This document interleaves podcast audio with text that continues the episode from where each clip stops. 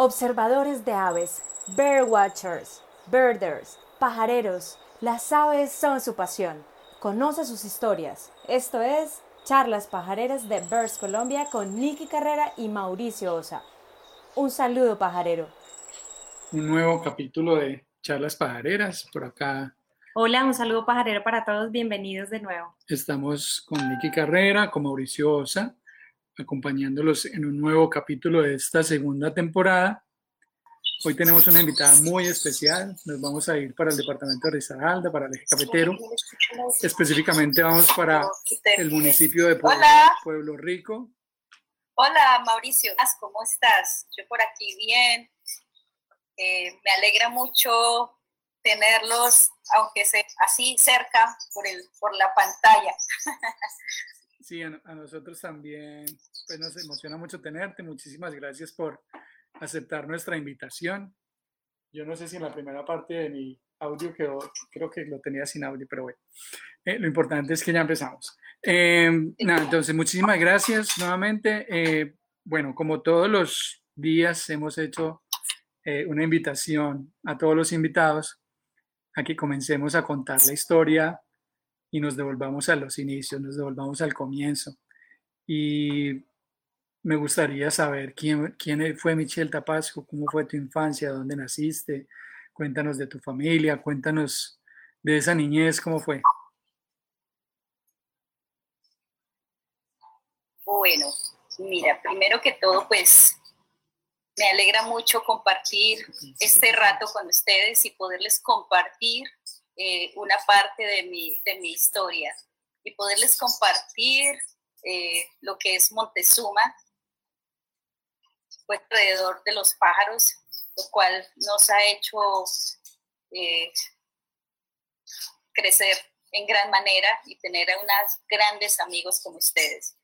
Bueno, mi infancia, nací en, en Supía, Caldas, hija de dos grandes personas que adoro mucho, mi mamá y mi papá. Eh, mi mamá eh, es de, de Sofía, mi padre de Río Sucio, Caldas. Eh, soy de descendencia indígena por parte de, mi, de, mi, de mis abuelos y mi era de descendencia española. esa combinación hizo que era alguien como yo. y bueno, eh, mi parte de mi, de mi infancia, digamos que la pasé andando con mis padres. Ellos tenían la finquita en Río Sucio.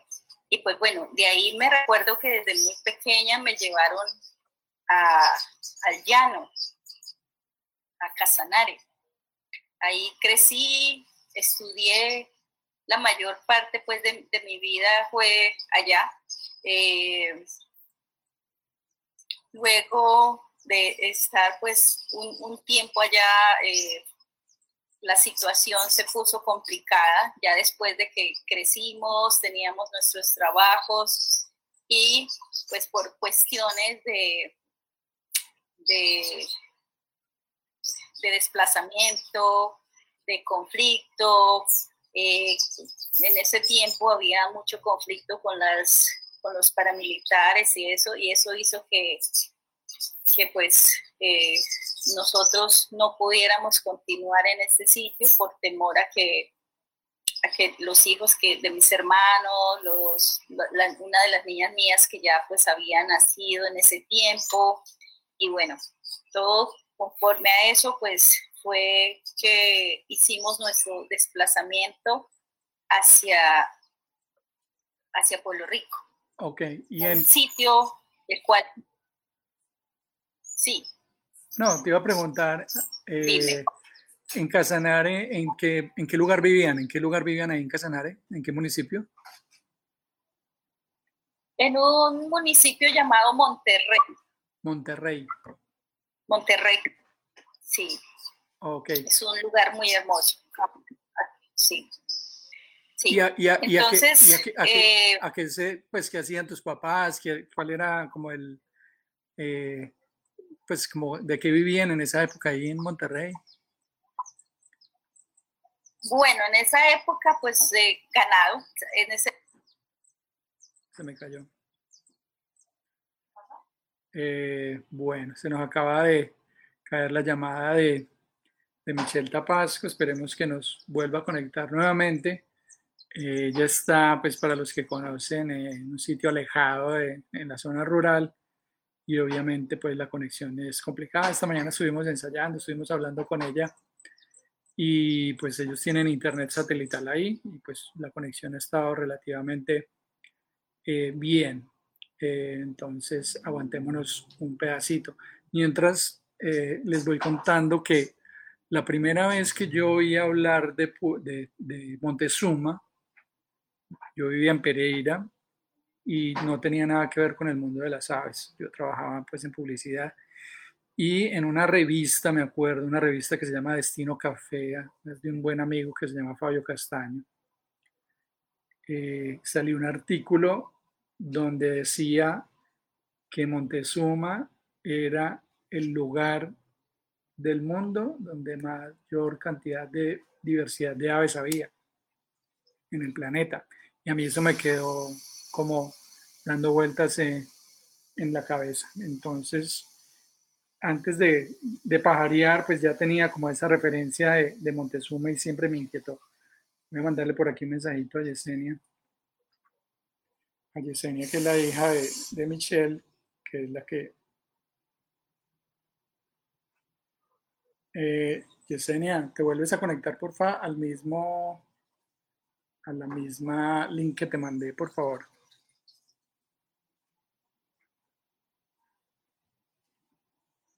Bueno, ¿cuánta gente? ah, bueno, ahí llegó. ¿Cuánta gente tenemos conectadas? 78. Bueno, además les cuento antes de seguir con, con Michelle que estamos ya preparando nuestra tercera temporada de charlas pajareras. Bueno, por aquí tenemos otra vez a, a Michelle. Eh, yo estaba aquí echando carreta como mientras nos conectábamos y estaba contando eh, que lo habíamos hablado, eh, que yo algún día había oído hablar de Montezuma antes de pajarear y eso me pareció, siempre se me quedó como en la cabeza ese nombre. Eh, pero devolvámonos otra vez al Casanare. Estábamos hablando de Monterrey, que ustedes vivían ahí y me estabas contando que tus papás pues vivían de la ganadería, ¿cierto? Y también, ¿por qué se fueron ellos de Río Sucio? ¿Por qué se fueron para el Casanare? Eh, mira, pues ahí sí no sé, porque yo era muy bebé, pero me imagino que mi papá fue siempre como muy aventurero. Okay. Entonces yo creo que él, él tenía su pinta todo pero él como que aventureando se fue a conocer y en esas pues nos llegó a todos. Nosotros somos siete hermanos y pues yo estaba muy pequeña cuando eso, no me acuerdo mucho, pero sí sé que sufrimos mucho al tipio porque las costumbres, eh, oh, totalmente era diferente para, para nosotros. Y en ese tiempo pues los llaneros eran muy llaneros. Todavía no había entrado la civilización pues allá y los llaneros eran con sus remangados, no usaban zapatos, llevaban su revólver siempre en la cintura, siempre se andaba a caballo, no, no entraba carro así como, como ahora que tú puedes ir al llano y hay cantidades, no, era una época muy hermosa porque me acuerdo pues en mi, en mi niñez algo muy bonito que a mí, pues en este momento yo lo recuerdo y es algo así como si hubiera estado en el oeste, porque la tierra, la gente, todo era muy, similar, pero pues eh, lastimosamente miré ese cambio tan terrible que dio el llano, de, eso tan cultural y bonito y tan de allá, claro, cambiar tanto cuando llegaron las petroleras. Ah, llegan las petroleras, claro. En ese tiempo las petroleras,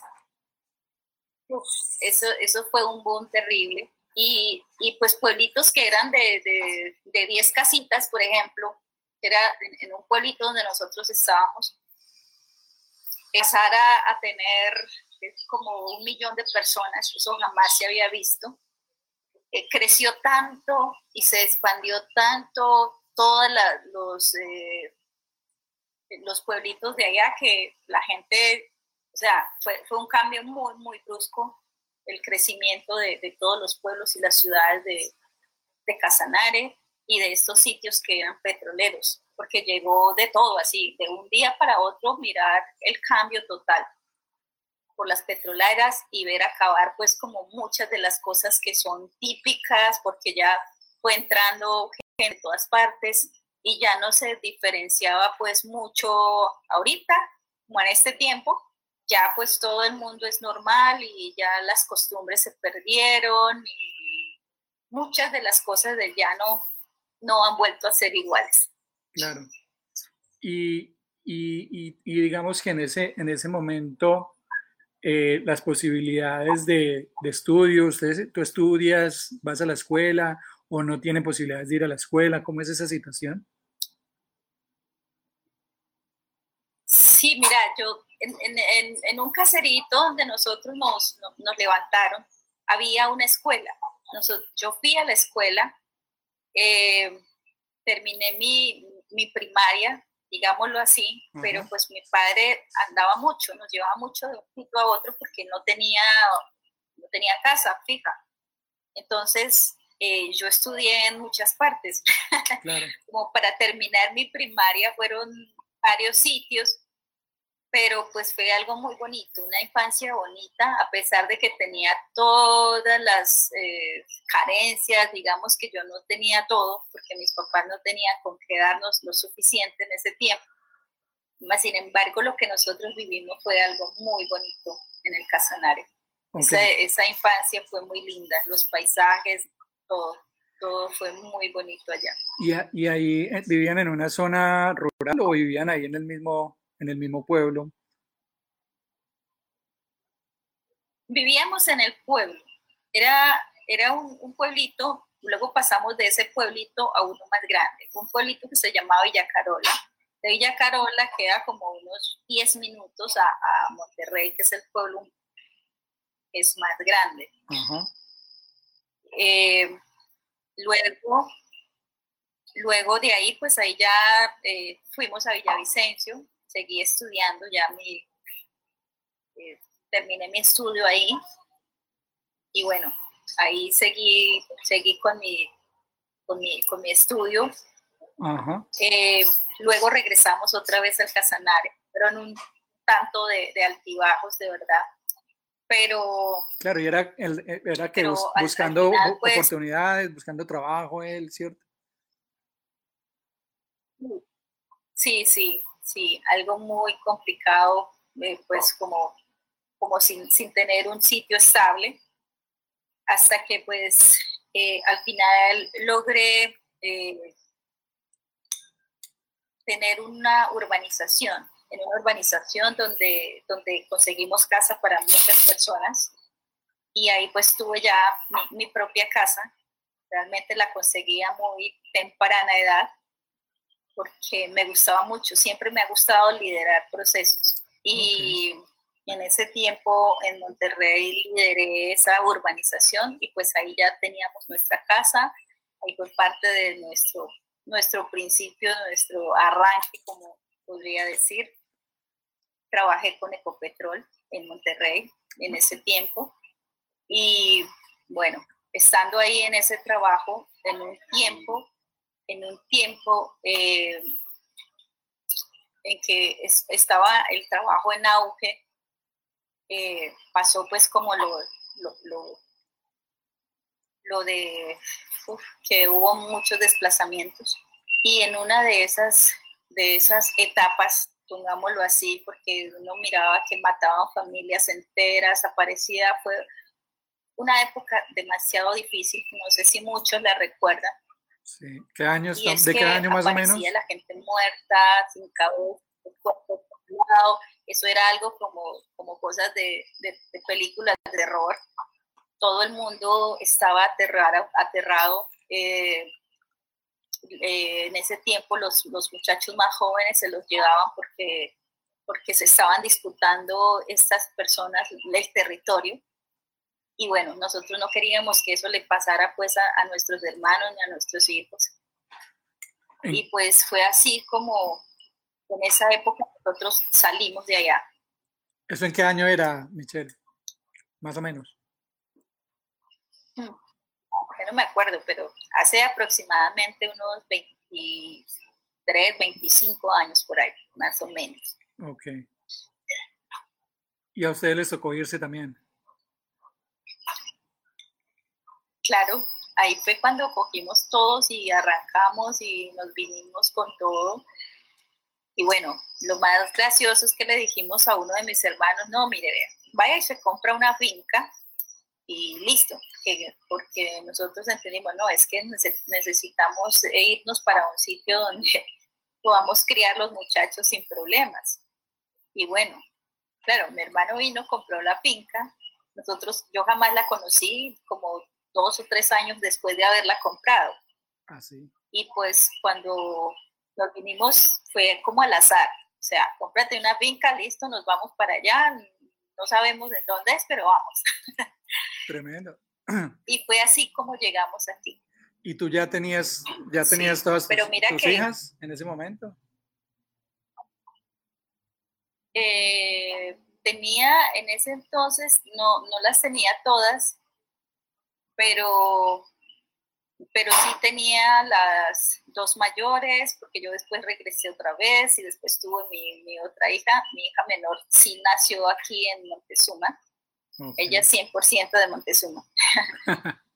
y, pero mis otras hijas sí nacieron en el llano, ellas son llaneras, pero, pero para, para mí fue algo terrible porque cambiar, cambiar todo después de que teníamos ya una vida pues más o menos organizada ya, eh, tener que salir, dejar todo, eh, llegar a un sitio que no conocíamos, arrancar de nuevo. Pero bueno, gracias a Dios, pues a pesar de todas las dificultades que, pasamos y cuando eso pues con, mis, mis, bebés pequeñas, que son mis cinco niñas, eh, yo le pedí mucho a Dios, que sé que Él, él se demora, pero, pero contesta, y fue que, y bueno, necesito un sitio donde pueda estar con mis hijas, levantarlas sin tener necesidad de abandonarlas, ni tener que irme a, hacer un trabajo fuera y tenerlas que dejar. Y necesito que, que, que, que pueda trabajar en un sitio donde puedan ellas estar conmigo y que, que pueda verlas crecer en un campo, porque nuestra intención siempre fue criar a nuestros hijos en el campo. Okay. Y pues mira, como al 11 años se me cumplió. Bueno. Se me cumplió el, el lo, lo, pedido. Y en ese momento, ya cuando deciden salir de, de allá del llano, eh, ¿ustedes llegaron a tener amenazas muy cercanas o, o digamos que era una violencia que se sentía y, o, se sintieron ya muy intimidadas y, les, tocó, les tocó ir? No, mira, ahí era total, era toda la gente, era como, como quien dice, salve a quien pueda y arranca y váyanse porque la situación ahí era difícil para todas las personas. Entonces en ese tiempo todo el mundo salía o el que se quedaba se resignaba ya a que le pasara lo que pasara, pero pues nosotros no quisimos pues quedarnos, simplemente nos tocó salir porque la situación se puso demasiado pesada. Entonces, pues no, cuando uno mira que las cosas no, no están saliendo bien, pues tocaba salir. Sí, accionar pues, rápido. Yo creo que pues decir, no es sí, el destino era ese y, nos tenía preparado Diosito otra cosa muy diferente por acá. Bueno, y tu hermano, cuando se va a buscar, cuando ustedes le encargan y le dicen, bueno, vaya, consígase una tierra, ¿él por qué, por qué se fue para Pueblo Rico? O sea, eh, ¿conocía a alguien, alguien le recomendó? ¿Por qué llega a Pueblo Rico? Porque él tenía, no sé, de antes, unos amigos de, por allá de donde, de donde somos nosotros, de, de Supía, ah, que tenían unos terrenos por acá. Y alguna vez le habían hablado seguro de eso. Entonces él dijo, no, pues vamos para allá a ver y, compramos allá. Y él se vino y le pareció bien y compró. Ah, y compró y, pues bueno, eh, en ese tiempo sí era muy difícil porque eh, aquí había neblina 100% todo el tiempo, claro. nunca se despejaba, o sea, era muy difícil verle la cara al sol, no como ahora que hay calentamiento y, y ya el calor está casi para quemarnos aquí, a pesar de que es una tierra fría. Claro. Y ustedes llegan a Pueblo Rico, pues ahí a, a la tierra.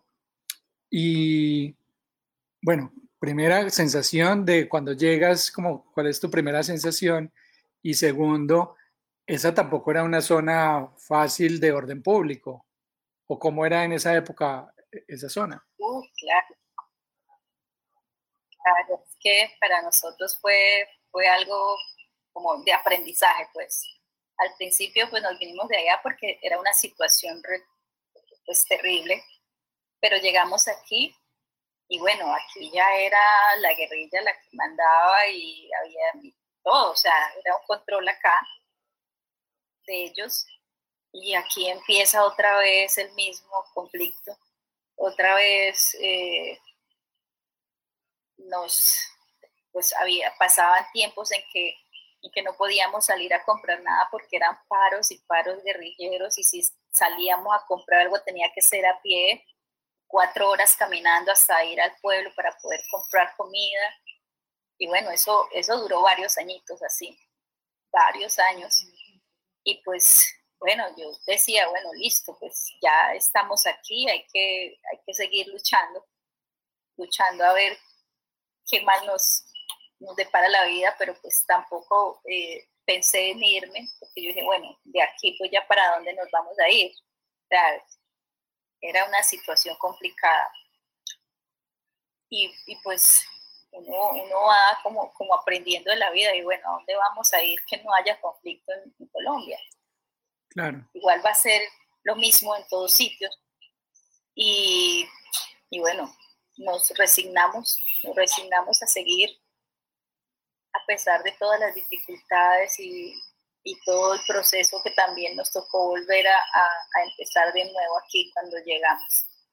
Ok, y cuando llegan ahí, pues digamos que encuentran pues una tierra, eh, empiezan a vivir de la tierra, cultivar o, o que, ¿cuál es la labor inicial que hacen ahí para poder sí. vivir? la idea de nosotros era eh, estar en la finca, cultivar nuestros propios alimentos y vivir, o sea, ser auto, autosuficientes. Eh, al principio lo logramos, digamos que en parte, porque eh, yo te digo, aquí es, era muy difícil cultivar porque había muchas heladas. Entonces nosotros sembrábamos, por ejemplo, las verduras o los repollos y al otro día amanecían negritos. O sea, estaban muy bonitos unos 15 días cuando de repente ya todo se quemaba. Yo, bueno, bueno, ¿qué más le vamos a hacer? Pues ya, listo, se perdió la cosecha, se perdió el cultivo. Le intentamos muchas veces. Y, y, yo creo que pues eso no, nos enseñó mucho que uno tiene que insistir insistir, insistir. Y bueno, a la final tuvimos eh, éxito con, con, la caña. Eh, sembramos, mi, papá siempre ha sido panelero, mi familia viene de, de, descendencia de paneleros. Y, y, la panela y el café. Entonces, eh, cultivamos la caña, molíamos y bueno, ahí ya teníamos algo algo con que trabajar, eh, el café también, pero pues eso no era lo suficientemente eh, sostenible para la economía de todos los que estábamos acá. Claro. Porque nosotros nos vimos con mis hermanos y con los hijos de mis hermanos, o sea que éramos como 15 personas para sostenernos y, y pues créeme que no era, no era nada, nada fácil. Claro, ¿eso que, en qué año llegan ustedes ahí? Uh, eh, no me acuerdo muy bien, pero, pero hace aproximadamente unos 18 años. Ok. Unos 18. atrás, sí. Ok, bueno, entonces empieza la caña, el café, no es suficiente, ¿qué más, qué más va pasando ahí como en el camino? ¿Tienes a, ¿Tú tienes a tu hija? Bueno, listo. Bueno, ahí es cuando yo, yo digo, bueno, yo siempre trabajé con, con juntas de acción comunal para Pueblo Rico. Me gustaba siempre trabajar en la, en la parte social y, y, bueno, fue ahí cuando yo dije, bueno, aquí algo se tiene que hacer. Y, y cuando descubrí pues que, que, parques nacionales eh, visitaba mucho el área, porque pues aún no se sabía que esto era un parque, pero ellos venían mucho, al principio hicimos muchas reuniones con ellos, capacitaciones, todo, y fue a través de eso, pues como que que, nos fuimos dando cuenta que, que, esto pertenecía a un parque. Pero pues eh, ahí también pues ya, ya, ya empezamos a tener otro, otro conflicto grande y era, bueno, si, si esto es parque, eh, nos dijeron todo el mundo tiene que desocupar y irse porque esto es un área de parque, y bueno. Eh, ah, te dijeron que te tenías que ir. Bueno, dijeron solamente Sí, sí, sí, pues ese era el objetivo, ¿no? De, de parques, que dentro del parque no hubiera nadie y bueno, listo. Eh, cuando nosotros hablamos con la gente, con ellos, nos decían, bueno, no, es que aquí se puede crear la gente que esté preparada para estar acá. Y, pues eso fue, digamos que hace 15 años. Y yo dije, bueno, gente preparada, yo, yo estaba preparada para otra cosa, porque yo estudié otra cosa pero, pero yo no estaba preparada en cuanto a la parte ambiental. Y, y la parte ambiental pues era ponerme otra vez a estudiar, volver a arrancar. Y ahí es cuando yo empiezo, yo, bueno, si tengo que estar preparada, entonces voy a estudiar, voy a estudiar conforme a lo que necesito hacer acá. Y, y fue en ese tiempo difícil, en medio de, eh, de los paros guerrilleros, en medio de que no tenía suficientes recursos para un estudio, fue cuando empecé a estudiar lo que fue un técnico profesional en gestión de recursos naturales con el SENA, del cual me gradué. Y luego seguí estudiando como eh, eh, técnica profesional en guianza turística, justo que también lo, lo, terminé y luego seguí estudiando como tecnóloga profesional, también tecnóloga eh, en el SENA. Y bueno, cuando ya todo eso pasó y estábamos en esto, y bueno, yo, yo creo que fue en, esos intermedios, más o menos cuando, cuando eh, empecé como a, mirar, bueno, cómo, cómo se va a dar o cómo se va a sostener esto acá. ¿Cómo vamos a poderlo hacer? Entonces, eh, fue ahí cuando surgió la, la, idea. Solamente era una idea. Yo decía, bueno, aquí voy a hacer algo que, que, sea turístico, que no sé qué, pero jamás me imaginé que fueran los pájaros los que fueran a, a hacer ese, ese impacto para nosotros acá.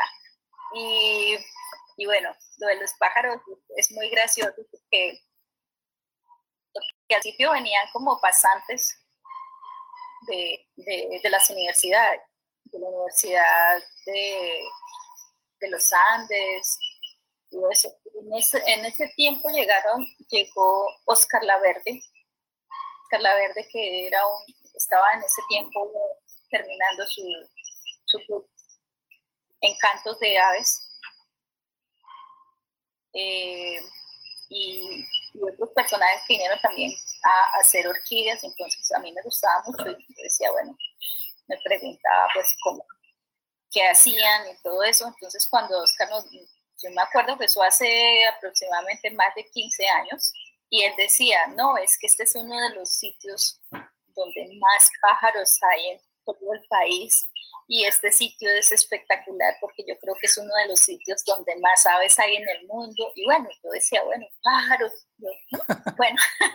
¿Y, y tú, eh, hasta ese momento, Michelle, no... Total. Ni siquiera los veías, ¿o qué? No, no, no, porque era algo que no... O sea, imagínate tú pajareando en, en, en Colombia hace 17 años. Sí, claro. O sea, no había nada. No, nada. No había nada que te dijera ni que era pajarero, ni que era una especie, ni que era una tangra, nada. Nosotros no conocíamos absolutamente nada de eso, nada. Claro, eran pues estos científicos pues, y, estudiosos que andaban pues buscando algunos sitios claves como ese. Sí, él lo, él lo hizo por hacer su tesis pero a la vez pues, nos hizo como ese, nos, dio como esa pauta para nosotros, es decir, no en ese mismo tiempo en que lo hizo, porque en ese tiempo pues no, no había nada que nosotros dijéramos, bueno, vamos a hacerlo o vamos a, a, hacer pajareo porque no sabíamos cómo. Claro.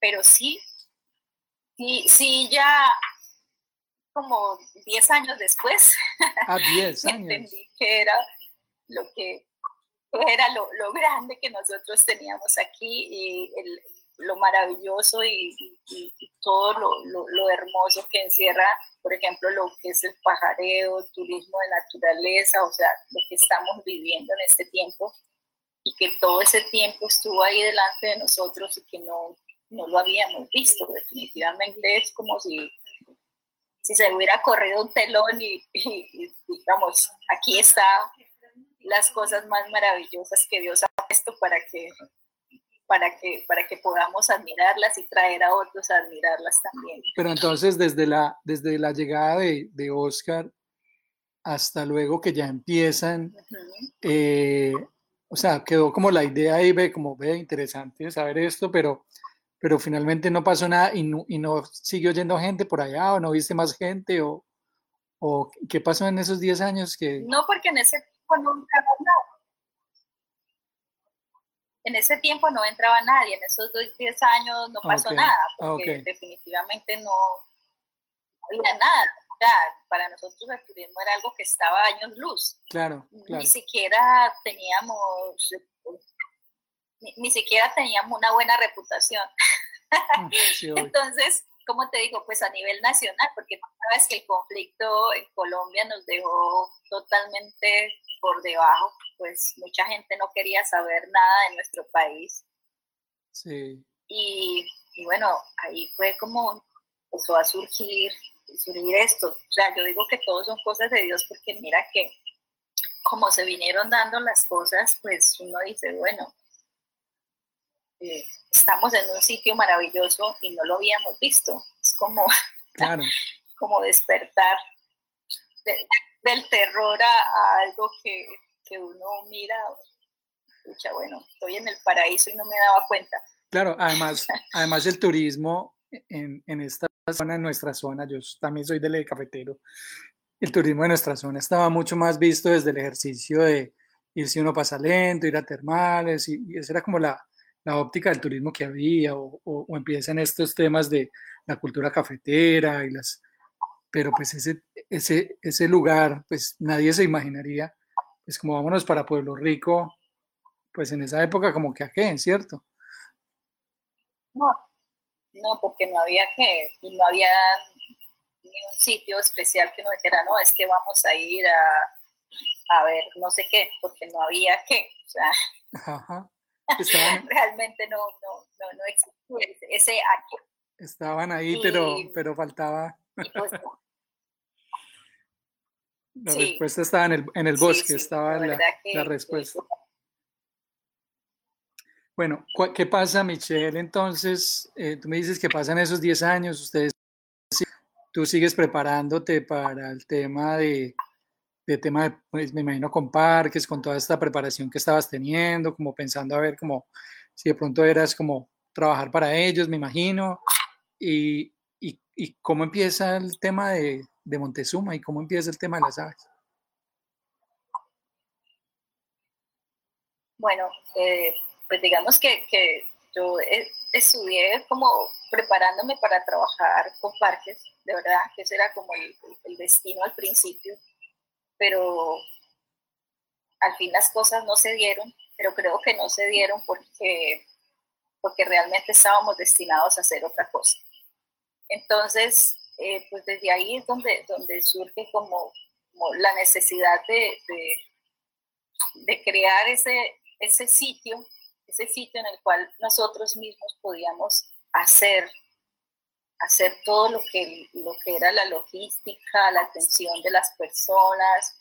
Y bueno, y fue así como surgió, porque pues eh, al principio eh, fue muy muy complicado. Por ejemplo, el primer grupo que llegó para, que lo atendiéramos, pues eh, cuando a mí me llama Pablo Flores y me dice, ah, me vas a atender un grupo y esto, yo me asusté. Yo, yo lo primero, mi reacción fue como, uy, no, no, ¿cómo los voy a atender? ¿En dónde? La casa definitivamente que donde nosotros vivíamos no estaba adecuada, no teníamos los recursos suficientes, ni las camas, ni las cobijas, ni nada. Sí. Entonces, yo lo estaba pensando y bueno, una persona que me dijo, bueno, es que por eso es que has estudiado y has estado todo este tiempo luchando para que el primer grupo que va a venir le vayas o lo estés pensando y decir que no, no, tienes que decir que sí y, y arriesgarse, pues, o sea, recíbelos y igualmente tienes que explicarle que esto es algo que, iba a empezar. Y yo, bueno, yo dije, bueno, listo, vamos a recibir ese primer grupo extranjero. Y así fue como llegó Pablo Flores, Jürgen Becker, que fue uno de los primeros que trajo turistas eh, extranjeros a Montezuma.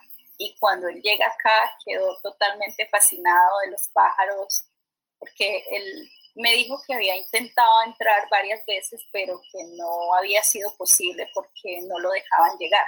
O sea, del pueblo devolvían a las personas que venían que porque era una zona roja, que porque no podían estar por acá, que porque los iban a secuestrar. Uf, eso al principio nos tocó pelear contra un montón de cosas terribles porque la gente no podía y, y, y nos daban muy malas referencias a las personas pues en vez de decir, no, listo, sí, esta situación va a cambiar, si se puede, no. Entonces al principio me tocó entrar gente casi como escondidas y no comentarle a nadie y, y, a las autoridades porque en ese entonces nunca me colaboraron con eso. Eh, cuando vienen, por ejemplo, los primeros, entonces las personas esa es una de mis, anécdotas tristes, tristes y que me da risa y que después me acuerdo con todo y, uno dice, qué, chévere que la vida evolucione. y es que cuando llegó este grupo, pues sabes que, que, esta gente son grandes, ¿no? Y, nuestras camas eran chiquitas. Ah, Las camas de mis hijas, porque tocaba a mí me tocó al principio pues como organizar mi, mis cuartos, los cuartos de, las niñas y todo eso, y nosotros nos salíamos a dormir afuera, dormíamos en una ramada y dejábamos los clientes adentro porque no teníamos cómo organizar eso, o sea, no teníamos cómo construir. Y, y pues a mí me acuerdo mucho porque Pablo Flores también debe acordarse y todos mis clientes en ese tiempo era que no cabían en las camas. Yo, yo vivía avergonzada todo el tiempo porque yo decía, Dios mío, ¿yo cuándo voy a poder comprar? como cuando voy a poder comprar lo, lo, suficiente para que la gente no se sienta incómoda. Pero bueno, eso, eso al principio fue terrible, la gente pues a veces lo entendía, otras veces no. Pero también fue muy terrible porque cuando eso tampoco había transporte, nos tocaba subir a pajarear en la parte alta a caballo.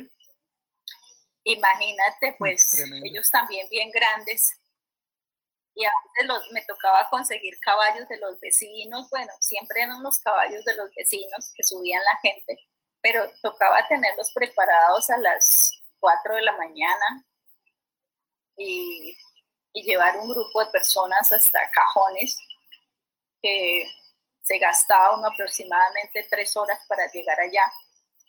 Y los pobres caballos que eran chiquitos con gente bien grande, pum, se despatarraban en la mitad del camino, mm. se echaban, ay, eso era terrible. O sea, el inicio de nosotros fue, fue, fue una, una batalla contra, contra muchas cosas. Contra la fama, contra, contra lo que no había. Yo le pedí ayuda a, muchas personas en ese tiempo y lo más triste es que nadie me escuchó. Siempre me decía, no, se tiene que estar loca, ¿cómo se le ocurre que, que va a ser un turismo en un municipio donde, donde hay una zona roja, donde, donde solo y menos un turismo para extranjeros? O sea, todo el mundo me tildaba de, de todo. Sí, claro, sí, loca, total. Decía, eso no es así,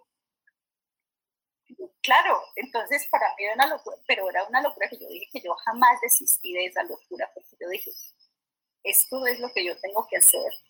O sea, es, es lo, que, lo que yo no voy a desistir porque yo dentro de mí sabía que algún día eso se iba, iba a hacer algo que, que era lo que iba a mantener a mis hijas. Y bueno, fue, fueron como esas ganas de, de esa lucha y, y los hijos que le, le dan a uno como la fuerza que uno necesita para decir sí puedo y, cada día levantarse y decir sí puedo y tengo que seguir para adelante porque a veces uno mira para atrás y mira que, que hay alguien que está ahí siguiéndolo a uno. Entonces uno que tiene que hacer, seguir. Claro. Y empiezan, empieza, empieza entonces, va Pablo Flores con este grupo, que llega Jürgen y, y ellos me imagino que riegan la voz y empieza, empieza ahí como una ola de, llamadas y de, gente que quiere ir entonces. Bueno, eso no fue inmediato, o sea, los grupos fueron llegando graneaditos. Ok. Eh, era Pablo Flores, de Unión, de Daniel Uribe, estuvo eh, Diego Calderón, eh, que bueno, y, todos los, los otros que, que, tú sabes que, que, ya después se, se convirtió pues como en ese voz a voz, porque yo, yo no, no tenía internet ni forma de tenerlo. Entonces, todos se contaban entre sí, hay un sitio de pajareo chévere. Y bueno, empezamos a ser reconocidos en el exterior, no en Colombia, en Colombia desafortunadamente no, no hay apoyo, nunca existió un apoyo para nosotros aquí en Montezuma, pero el apoyo me lo dieron todas las empresas de colombianas y extranjeras que empezaron a llegar. Y mediante eso pudimos construir unas nuevas eh, habitaciones que todavía están en proceso todavía no hemos terminado, todavía seguimos en ese proceso para cada vez brindar un mejor servicio. Claro.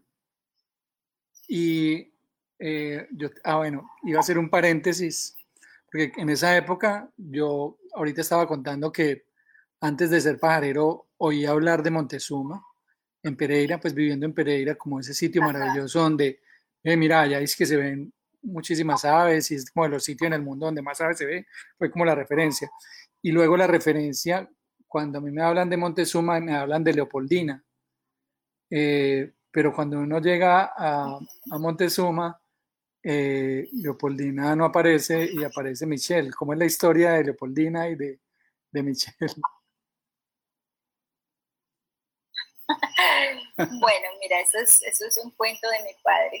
Mi padre quería que yo me llamara Leopoldina porque tenía una tía que le decían la pola, entonces la pola se quedó en mí. O sea, a mí me dijeron pola desde niña, desde jamás, ni, yo misma conocía mi, mi, nombre hasta estar ya grande, porque siempre me, me llamaban así. Y, y, fue como con ese nombre que todo el mundo me conocía, como la Pola, después como algo de Leopoldina, porque después mi nombre cambió. O sea, fue como, bueno, eh, así, yo pues, yo jamás pensé que iba a haber personas que me iban a conocer y que habían tanta gente que yo iba a conocer en un futuro. Y pues a mí no me preocupó pues como mucho la cuestión del nombre. Y ya luego, hace aproximadamente unos 10 años, empieza como a sentir, bueno, cuando ya empiezo a tener documentos, empiezo a hacer la parte legal y tengo que cambiar de que no, bueno, no es Leopoldina, es Michelle Tatiana la que va a poner la cara. y entonces mucha gente me dice, es que, es que nosotros estamos buscando a Leopoldina y, y no, bueno, somos, somos las mismas. Entonces sí, ha habido una, una confusión, pero, pero es por eso, porque yo nunca pensé que, que mi nombre fuera a, a ser tan solicitado, tan solicitado en, en el futuro. Okay, pero... nunca lo vi pues como algo que, fuera significativo, como nada. Aquí en el chat dicen que, que, se quedan con Leopoldina. Yo creo que en el, en el mundo del pajareo, pues es mucho más famosa Leopoldina que Michelle, yo creo. ¿O no? Bueno, ahí ya todos, todos pueden llamarme como, como más como más le, suene. A mí, a, mí, la verdad me, me cuesta trabajo decirte Michelle porque no, como que no. De hecho lo dije porque cuando hablamos, eh, y, y, lo hemos hablado varias veces, eh, el tema del nombre, cuando hice el cartel, yo sé que si hubiera puesto Leopoldina, habría mucha gente que hubiera sabido quién era, de quién estábamos hablando. Eh, bueno, ya quedó, quedó, quedó aclarado el tema porque estaban preguntando por ahí por el tema del nombre de Leopoldina, entonces ya sabemos que era el papá que quería que se llamara Leopoldina y le decía la Pola y bueno. Eh, pero te dicen la Pola todavía por ahí, a veces también. Sí, sí, todavía hay mucha gente que me, dice la Pola. ok. Como, como un punto también de sí. Claro, claro. Bueno, eh, sigamos entonces, empiezas a mejorar el sitio, a, alargar las camas, a, mejorar las condiciones y, qué, más viene ahí, qué, transcurre, en qué momento empieza como esto a, acelerarse. Bueno, mira, eh, yo creo que todo parte, siempre las dificultades nos hacen grandes cuando nosotros queremos salir adelante. Y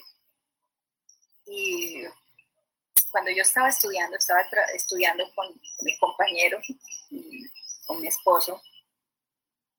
Eh, eso fue en el 2019.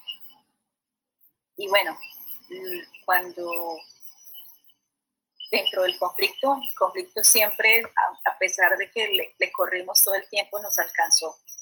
Y fue una etapa muy dura porque en ese tiempo se llevan secuestrado, lo llevan secuestrado. Yo,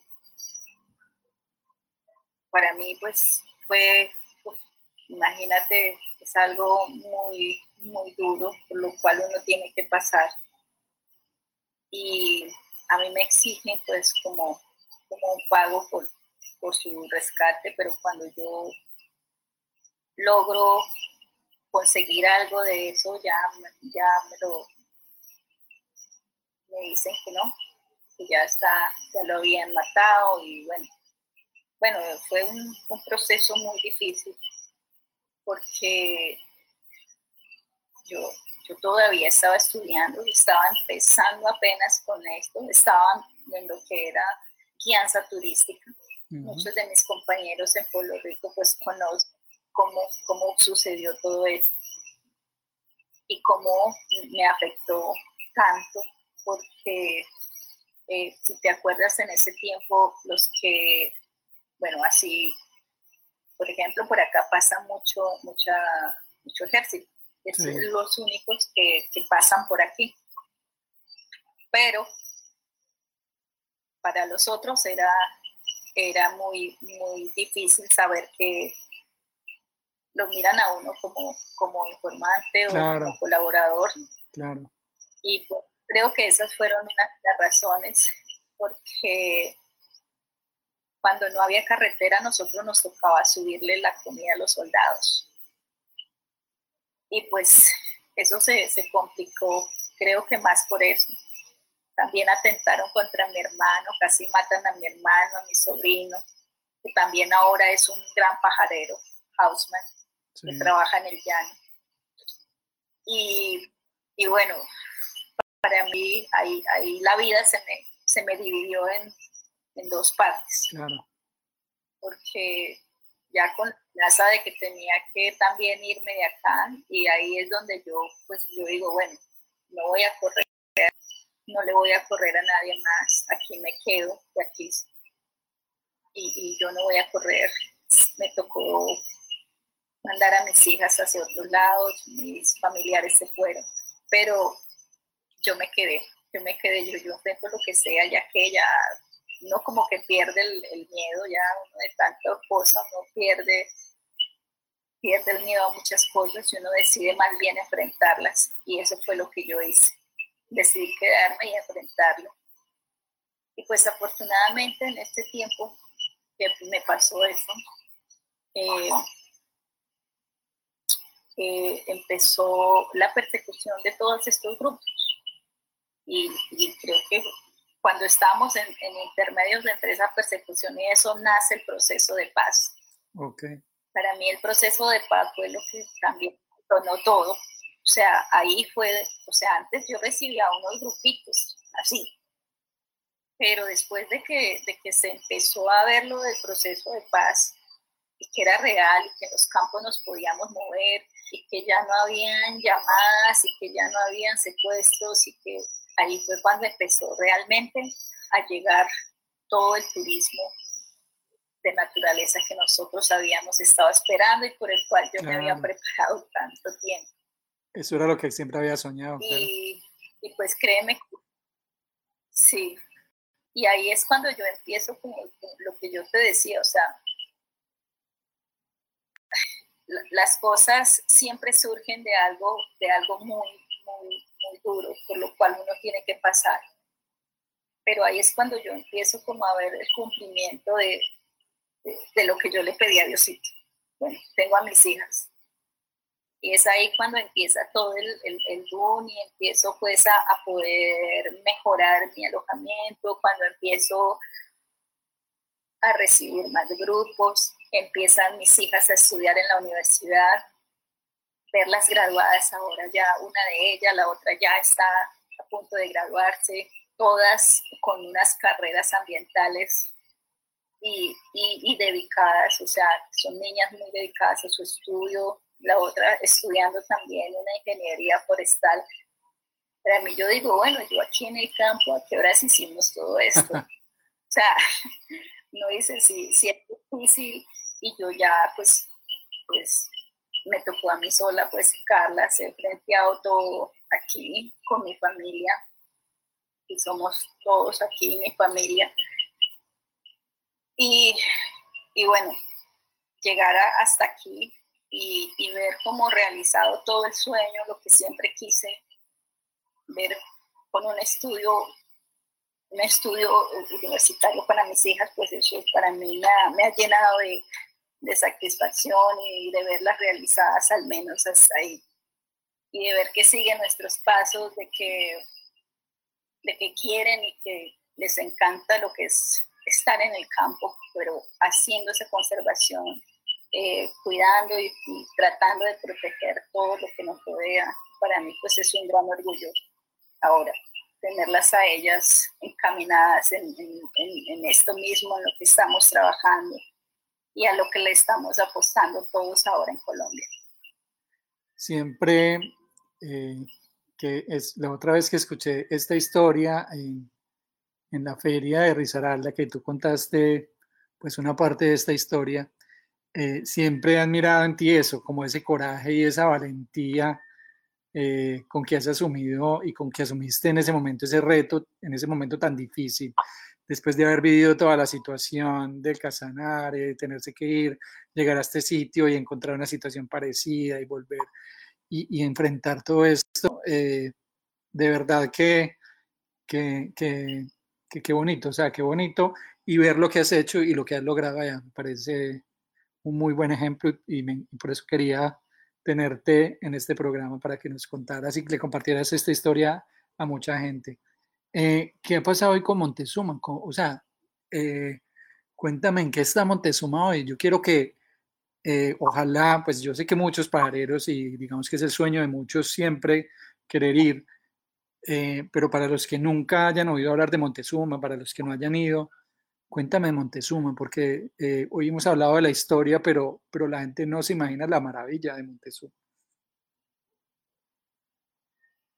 Bueno, mira, Montezuma es uno de, es un sitio muy privilegiado, eh, el cual está en una parte del, del Tatamá, de un parque nacional. Eh, tenemos una influencia del Chocó geográfico, en el cual hay muchos, eh, pues eso hace que hayan muchos endemismos. Y parte de estos endemismos son ese atractivo tan grande que, tenemos para que todas las personas del mundo estén interesadas en llegar a Montezuma, a conocer estos endemismos, a conocer lo que son nuestras montañas, todo lo que, las maravillas que, encuentran cada día vienen a explorar en ellas.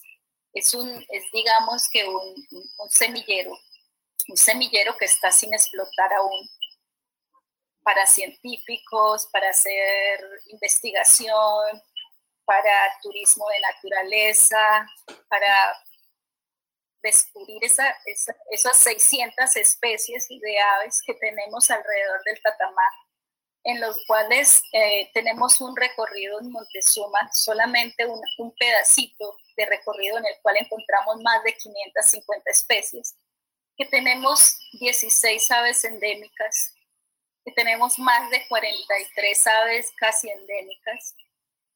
Y, y, bueno, es encontrarse con la naturaleza, es encontrarse con uno mismo, que es un, un, un, sitio para esparcir y, y, como abrir el corazón y decir, puedo respirar. Hay, un, hay, hay todavía un pedacito de, de eso tan maravilloso que, nos provee esta tierra y estos árboles y este paisaje que hacen que uno se sienta como en, como en un paraíso de verdad.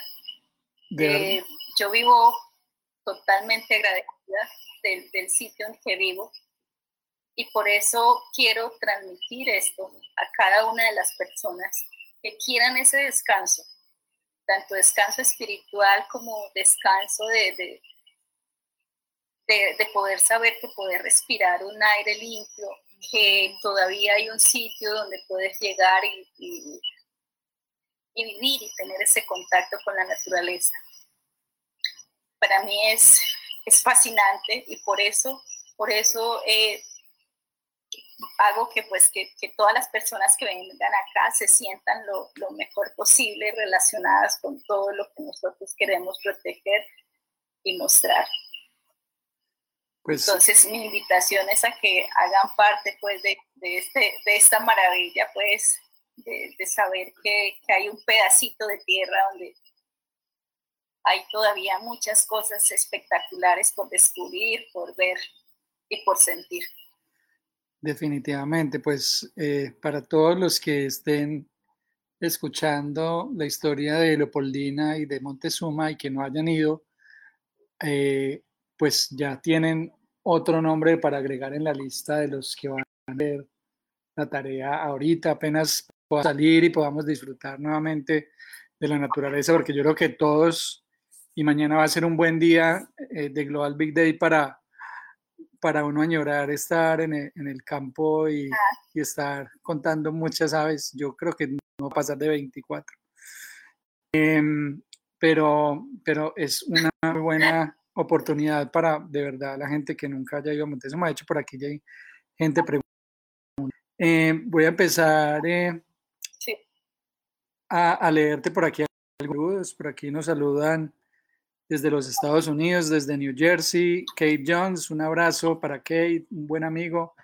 Eh, yo no sé si ya fue a Montezuma, pero si no, tiene que ir a Montezuma, Kate. Eh, Luz Osorio, todos desde Río Blanco, Manizares. Eh, los herederos los recordamos de una manera muy especial. Tuvimos la fortuna de visitarlos cuando apenas iniciaban el proceso y fue mágico, de mis lugares favoritos. Gran persona, hermosa familia, hermosa historia. Saludos de Ricardo Delgadillo, de Guillermo Padierna, de Carlos Alberto Ruiz. El Piedemonte por Monterrey, arriba del porvenir, es hermoso, hay muchas especies, hay conectividad con Chibor, dice Carlos Alberto. Eh, Daniel Orozco, nuestro amigo Daniel, dice, Montezuma y la Isla Escondida son mis lugares favoritos para parir en Colombia. Nunca me cansaría de ir. Muchos saludos de Daniel, Tatiana Botero, de Manizales, eh, David Torres, Gonzalo Ulloa, uno de los mejores sitios de pajareo de Colombia, magnífico. Debemos volver. Leandro Arias, un gusto haber compartido con la gran señora Michelle Tapaz con el paraíso de Tatamá. Ahora desde Costa Rica, un abrazo de Leandro Arias. Luis Eduardo Mejía dice, la cama no importaba, lo importante era lo que vivíamos allá. Biodiversidad fascinante, aves, mariposas, orquídeas, maravilloso y el almuerzo llevado hasta donde estuviésemos. Eh, María Zenaida dice que por fin una de Risaralda. Saludos a, a Michelle. Ah, es que hay tantos lugares en Colombia que y tanta gente que quisiéramos que pasara por acá. Alberto Moná, muchos saludos. Osvaldo Cortés, el mejor lodge de Colombia. Saludos a Michelle y su familia. Sandra Milena Osorio, buenas tardes. Saludos desde Manizales. Arnulfo Sánchez, saludos a todos los amigos de Montezuma, allá al lado, en Mistrato, en Risaralda. Como que no tuvimos a gente de Risaralda, ya pasó Arnulfo, ahorita que sale Arnulfo por acá. Marco Bernal, Jenny Castro, Montezuma es mi paraíso escondido. Los amo, familia guerrera. Guillermo Cantillo, independiente del nombre, es una mujer admirable. Ojalá pueda ir a visitarla con mis amigos del pueblo Agua. Emilio Alfonso. A ver, estoy buscando alguna pregunta. Hoy estoy sin asistente porque Nicky tiene una charla con la gente de Corpo Boyacá. Entonces, estoy aquí revisando yo las preguntas. Eh, si tienen preguntas, por favor. Saludos desde Castañal para Brasil. Soy del Líbano, Tolima. Ya muy buenas intérpretes ambientales. Juan Camilo Sánchez. Eh, Guillermo Cantillo. Eh, desde La Planada. Un saludo para don Guillermo en La Planada. También un sitio maravilloso. María Zenaida Giraldo es admirable y una, una, luchadora. Así son sus hijas. Eh, a ver, pregunta. La primera vez subimos con Sergio Campo. Aquí habla Jaime Andrés Suárez. Y el mexicano a las 3 a.m. y con Carlos Wagner, Osvaldo Cortés. Saludos desde Estados Unidos. Voy a visitarlos lo antes, posible, dice Rob Hunter. Eh, Rob, te esperamos, ojalá pronto en Montezuma. Guillermo Gómez, Memo, un abrazo para Michelle, saludos. Diego Fernando, saludos desde Cajamarca, en el Tolima, desde Anaime. Marianeli Medina, otro sitio que tengo en mi lista de visitas. Marianeli, por favor, urgente que lo ponga ahí de primero en la lista. Carlos Alberto Ruiz, vamos para Montezuma. Eh, Pajarero, muy lindo proyecto, eh, donde hay pues preguntas por acá. Mujeres Campesinas, Guillermo Cantillo, Gilberto Collazos, saludos de Gilberto. Eh, bueno, mientras encuentro una pregunta, Michelle, ¿cómo va a ser mañana el Global Big Day? ¿Cuántas sabes vamos a sumar en Montezuma mañana? aspiramos unas 350. Ay, qué de esas 600. Pero, pero sí, esperamos una buena cantidad. Tenemos mañana preparando, nosotros somos muy juiciosos. Hoy hicimos los tamales para mañana estar toda la gente afuera pajareando porque afortunadamente estamos, estamos en Montezuma y podemos hacer todo el recorrido. Eh, ya estamos preparados para, para salir a las 3 de la mañana. Ok. Si Dios quiere, a las 3. Y estar eh, pajareando nuevamente en la noche. Maravilloso, maravilloso. Eh, vamos a tener cuatro grupos haciendo, haciendo eh, todos los, los, gradientes, la parte alta, media y baja. Y vamos a, aspiramos tener una, sumarle una buena cantidad de, de especies endémicas y, todo lo que hay aquí en Montezuma para la lista de IBA. Claro, seguramente así va a ser. Lo primero, obviamente, pues eh, la recomendación para todo el mundo ha sido cuidarnos, pero pues ustedes están bendecidos que pues ustedes no tienen allá pues la pandemia ni en Pueblo Rico hay algún infectado, no, todavía no es cierto, En Pueblo Rico no hay reportes. No, aún. Sí, eso, hablamos con Arnulfo tampoco, en, Mistrato tampoco, creo que en Apía tampoco.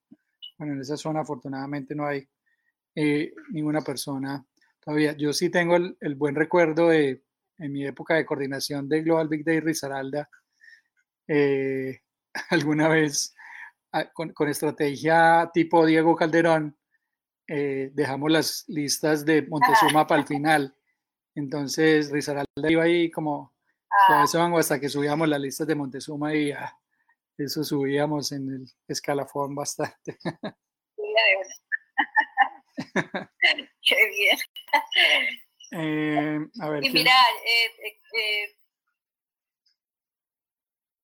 quería darte un gran, gran agradecimiento de parte de mis hijas y de todo el personal de Montezuma, a ti y, y a Nikki y a todas esas personas que nos están mirando, o sea, que, que han participado que los extraño muchísimo, los hemos extrañado en Montezuma, que no esperamos pues el momento que podamos volver a, a tenerlos por aquí o a encontrarnos en cada uno de nuestros sitios como, como Arnulfo, como todos los otros pajareros que están pendientes también de, de toda esta situación que, que nos ha acontecido ahora. Eh, por todas estas circunstancias, eh, eh, el aviturismo ha sido uno de los más afectados. Claro. Porque nuestros, todas las personas que nos visitan realmente son del extranjero y están en unas edades en las cuales esta epidemia ha causado más, más efectos. Claro. Más efectos en ellos. Que, bueno, yo sé que de, de esta salimos. Tengo mucha fe en que, en que todo va a salir bien, de darles, enviarles un abrazo a cada uno de ustedes y decirles que los llevamos siempre en el corazón, en el corazón de nosotras, en el corazón de Montezuma, que son muy bienvenidos y que son parte de nuestra familia también, de esta familia pajarera emplumada y no emplumada, y que los recordamos y que los queremos. Y a ti también, pues, muchísimas gracias por hacer posible que podamos comunicarnos de este modo. No, para, muchísimas gracias. Para, para nosotros eh, fue maravilloso poder tenerte. Era una de las charlas que me había soñado desde el principio, siempre eh, cuando se hace la lista, yo dije, tengo que tener a Leopoldo de aquí porque me encantaría poder eh, que la gente conociera tu historia pues nada, les deseamos también lo mejor de parte de Nicky, de parte nuestra, un abrazo grande.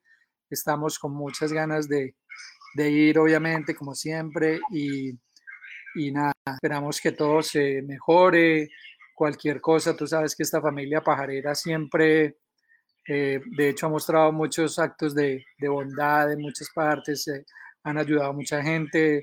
Cuando necesites levantar la mano, levántala, que tú sabes que hay una gran comunidad que yo sé que estará presta para ayudar a los que lo necesiten. Entonces, de parte de todos, de parte de IRS Colombia, lo que necesites, tú sabes que eh, ahí siempre estarán las puertas abiertas para que cuenten lo que quieran contar y, y bueno, eh, les agradecemos eh, muchísimo de verdad todo lo que han hecho y todo lo que han hecho por la pajarería. Tienen un sitio para mí el más maravilloso que hay en Colombia hasta lo que he visto hoy. Entonces me alegra haberte tenido por acá, Michelle. Saludos también a todas las muchachas por allá. Claro que sí, con muchísimo gusto. Y aquí siempre bienvenidos a este, a este nido, a este nido de, pajaritos que siempre va a estar ahí esperando que, todos ustedes lleguen a, aportarnos, a aportarnos, a conservar, a, a que, a que nos ayuden porque pues a veces uno solo no puede. Sé que entre todos vamos a poderlo sacar adelante y, y, eso esperamos de cada uno de ustedes que nos están sí, seguro que sí, mirando, que, sí. que, en este momento están. Seguro que sí. Ahí que tienes... les agradecemos mucho también que también nos, nos han visitado antes y que, que han hecho parte de que Puma crezca hasta donde estamos hoy. Ahí tienes eh, Facebook. Eh, muchísimos saludos. Eh, se nota toda la admiración que te tienen y hoy creo que muchísima más. Entonces, ahí cuando tengas un tiempito más tarde, puedes mirar todos los saludos que te mandaron. Si quieres contestar algunos, pues bienvenida también. esperemos que todo esté bien y esperemos que muy pronto podamos estarnos bien ya en Montezuma. Eh, Michelle, Leopoldina, te mando un abrazote gigante y saludos y que mañana cuenten muchísimos pájaros y por cada pájaro, por favor, piensen en nosotros, en los que estamos por aquí viendo eh, toches y, y azulejos. que sí. Para eso vamos a trabajar duro porque estamos pensando en todo eso. Todos ustedes. Vale, un abrazo. Y este fue otro capítulo de Charlas Pajareras, todos los miércoles a las 7 de la noche hora colombiana por Facebook Live. Recuerden que nos pueden seguir en nuestras redes sociales como arroba Niki Carrera Levi, arroba Mauro Osa y arroba Bears Colombia. Un saludo pajarero.